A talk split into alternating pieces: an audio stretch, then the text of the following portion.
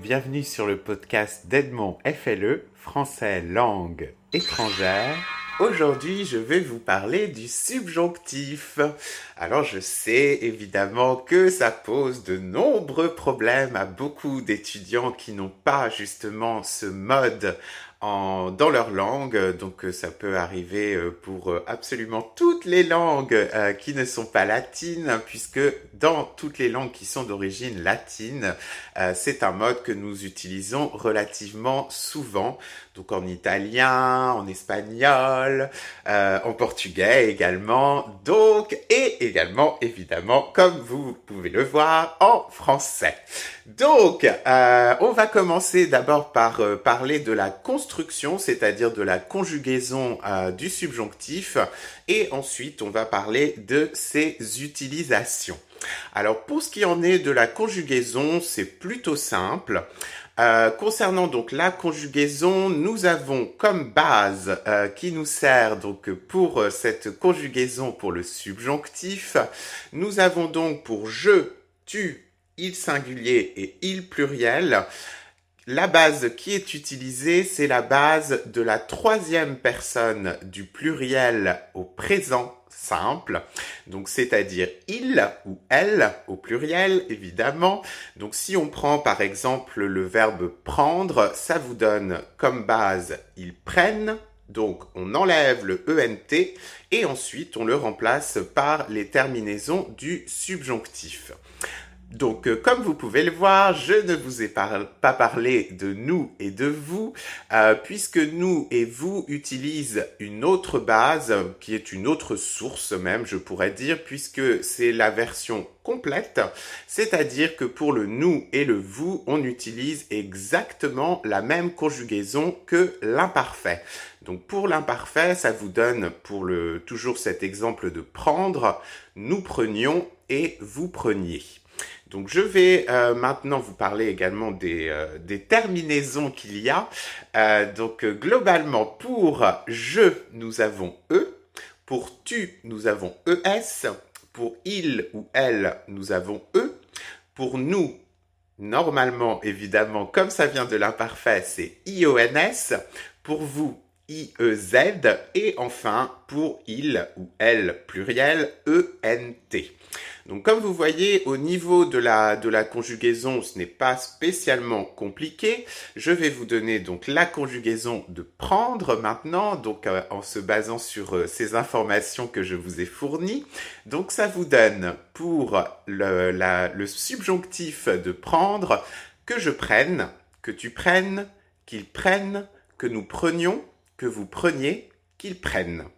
Donc comme vous pouvez le voir, pour ce qui en est de la conjugaison, c'est pas ce qu'on a de plus compliqué dans les conjugaisons françaises. Maintenant, je sais que au niveau de l'utilisation, c'est quelque chose qui est assez obscur en général.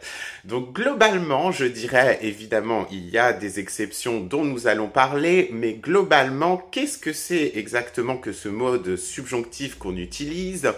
La plupart du temps, quand vous regardez euh, le, cette, ce mode qui est utilisé à l'intérieur d'une phrase, c'est la plupart du temps, puisque comme je vous ai dit, il y a euh, évidemment quelques exceptions, mais la plupart du temps, le, mode subjonctif représente quelque chose qui n'est pas réel au moment où on parle. Euh, ça vous donne par exemple je voudrais que tu viennes demain. Donc si vous regardez effectivement cette partie de que tu viennes demain, euh, qu'est-ce que ça veut dire? Ça veut dire que au moment où je parle, cette action de venir demain n'existe pas et euh, elle est elle peut être euh, dans ce cas-là quelque chose de plutôt improbable puisque on ne sait pas peut-être que la personne sera occupée, peut-être qu'elle aura du travail, peut-être qu'elle ne viendra pas demain mais après-demain, etc. Donc quand c'est plutôt quelque chose de d'irréel, comme je, vous disais, qui n'existe pas au moment euh, où on parle, en général, c'est justement le subjonctif qui est utilisé. Donc si on se réfère à d'autres langues, par exemple, en anglais, je dirais qu'il y a cette notion de I wish, something. Euh, et si on se réfère cette fois-ci au japonais, il y a cette euh, notion qu'on pourrait rajouter à la fin de la phrase qui serait kedo ou noni. C'est toujours quelque chose, comme je vous dis, que on aimerait bien effectivement que euh, cette action arrive, mais on n'a aucune certitude à son sujet. Donc maintenant, je vais vous parler euh, de tous les cas où on utilise euh, le subjonctif. Donc on va commencer avec la première utilisation du subjonctif, c'est-à-dire pour tout ce qui est la notion de nécessité. Donc par exemple, ça vous donnerait une phrase telle que il faut que tu me dises la vérité. Donc comme vous voyez dans le cas de cette phrase, effectivement, que tu me dises la vérité au moment où je parle, cette action n'existe pas. Ensuite, nous l'avons également après une idée d'ordre, euh, d'interdiction ou de refus, par exemple. Donc ce qui vous donnerait euh, je veux qu'il vienne demain. Euh, donc ça ressemble un petit peu euh, à l'exemple que je, vous ai euh, donné tout à l'heure. Ensuite, vous l'avez également pour l'idée du souhait, c'est-à-dire par exemple en général c'est tout ce qu'on utilise avec du conditionnel. Donc par exemple j'aimerais qu'elle me téléphone. Donc même chose, comme vous le voyez, au moment où je parle, cette personne en particulier n'a pas Euh, ça s'utilise également après l'idée de la proposition, de la suggestion et du conseil. Euh, donc euh, c'est par exemple je propose que nous fassions une petite promenade avec Elliot. donc là pareil comme vous voyez au moment où je parle pour l'instant nous n'avons pas fait cette fameuse promenade avec Elliot. vous l'avez également pour l'idée du doute. Euh, donc c'est exactement la même chose, c'est-à-dire que au moment où on parle, ça n'existe pas. Euh, donc ça vous donnerait par exemple, je doute euh, qu'il soit content de nous voir. Ensuite, vous avez également euh, l'utilisation du subjonctif pour tout ce qui sont les idées de la crainte ou de la peur. Donc ça vous donne par, euh, par exemple, j'ai peur que tu sois en retard ou euh, on peut l'utiliser aussi de manière plus formelle avec une négation, c'est-à-dire j'ai peur que tu ne sois en retard. Donc il y a les deux possibilités euh, toujours avec le avec cette notion de peur ou de crainte, vous pouvez utiliser la version affirmative ou négative, les deux fonctionnent. Donc euh, ensuite, je vais vous donner un premier exemple où là, effectivement, nous n'avons plus cette euh, notion d'irréalité dans cette partie, cette partie du, du verbe. Euh, et du mode subjonctif. Donc on l'a également après une idée de regret, euh, c'est-à-dire je regrette que vous soyez mécontent.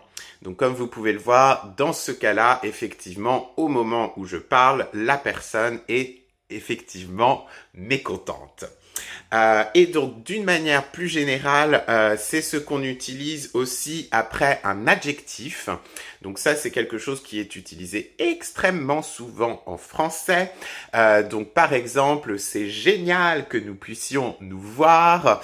je suis heureuse que vous veniez à la maison ce soir, etc.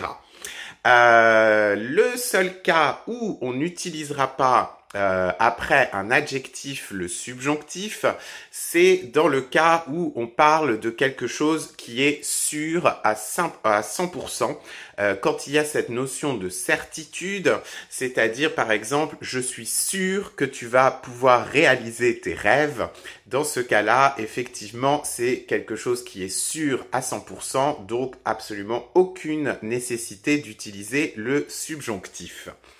Euh, ensuite, en ce qui concerne l'expression de l'opinion, il faut faire attention à cette partie, c'est-à-dire que pour tous les verbes comme je pense que, je trouve que, je crois que, etc., dans ce cas-là, attention, on n'utilise pas le subjonctif, c'est-à-dire qu'on dirait par exemple je pense que vous avez raison, mais Attention, donc là c'est le cas effectivement où je donne une phrase affirmative. Par contre, si je donne une phrase négative, c'est-à-dire je ne pense pas que, je ne trouve pas que, je ne crois pas que, là, comme vous pouvez le comprendre, effectivement, ce que je vais mettre juste après, c'est quelque chose que je ne crois pas. Donc, comme c'est quelque chose que je ne crois pas, c'est quelque chose d'irréel, et donc, c'est le subjonctif. Donc, ça donnerait, par exemple, pour le même exemple que je vous ai euh, donné tout à l'heure, en version négative cette fois-ci, je ne pense pas que vous ayez raison. Et euh, donc c'est globalement toutes, euh, toutes ces utilisations que nous avons pour le subjonctif. Donc comme je vous ai dit, principalement, euh, comme vous avez pu le voir, il y a effectivement des, exceptions à cette règle, mais globalement, la raison pour laquelle on utilise le subjonctif, c'est toujours pour une notion d'incertitude, de quelque chose qui n'est pas réel au moment où on parle. Donc, euh, comme vous pouvez le voir, il y a toujours euh, cette notion qui est cachée derrière. Après, effectivement, il y a des exceptions comme vous pouvez le voir, mais globalement, je pense que c'est l'idée principale concernant cette utilisation du subjonctif. Donc, ce sera tout pour cette petite explication sur le subjonctif. Si vous êtes intéressé pour prendre des cours avec moi par Skype ou par Zoom, je vous invite à rejoindre ma page internet www.edmondfle.com. Il ne me reste plus qu'à vous remercier infiniment d'avoir suivi ce podcast et je vous dis à très bientôt. Bye bye